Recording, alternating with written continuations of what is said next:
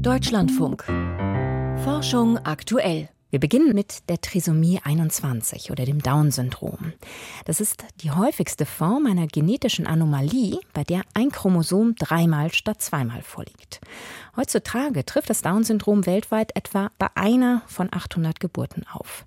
Kinder mit dieser genetischen Variation gab es aber schon immer. Ein Forscherteam hat jetzt mehrere Kinder mit Down-Syndrom gefunden, die in der Bronze- und Eisenzeit gelebt haben. Christine Westerhaus hat gefragt, was uns diese Kinder über den Umgang früherer Gesellschaften mit Behinderungen verraten können.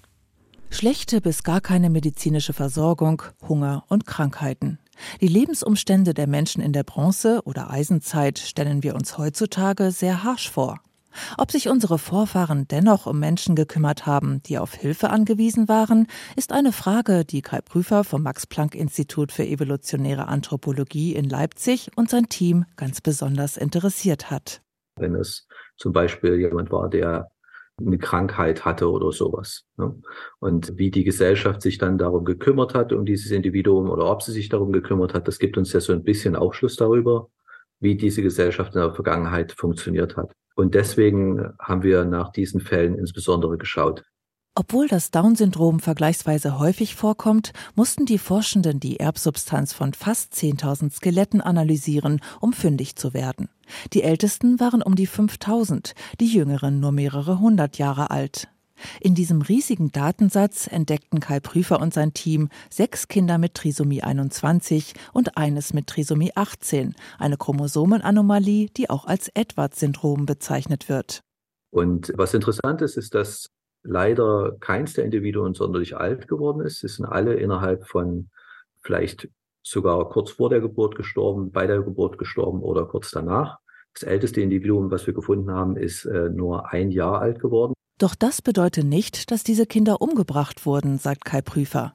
Denn Untersuchungen hätten gezeigt, dass Menschen mit Down-Syndrom noch vor 100 Jahren in der Regel kaum älter wurden als ein Jahr, weil die medizinische Versorgung damals deutlich schlechter war. Was auf der anderen Seite interessant für uns ist, ist, dass all diese Individuen bestattet wurden. Und zwar auf eine, in einigen Fällen auf eine recht besondere Art und Weise sogar. Also wo man definitiv sieht, dass sich da jemand drum gekümmert hat um das Kind. Zumindest in der Art und Weise, wie es bestattet wurde.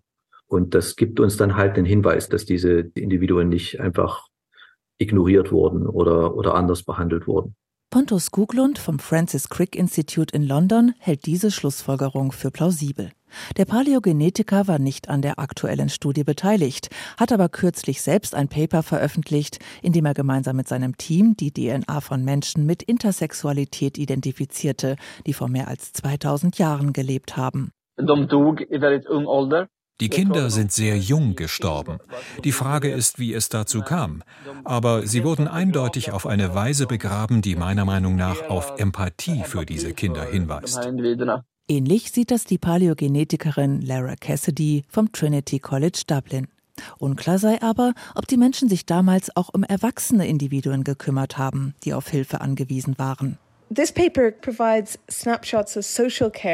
Diese Studie zeigt Momentaufnahmen der sozialen Fürsorge und Inklusion in unterschiedlichen Gesellschaften. Die Sorgfalt, mit der diese Säuglinge beerdigt wurden, lässt darauf schließen, dass sie im Leben fürsorglich behandelt wurden.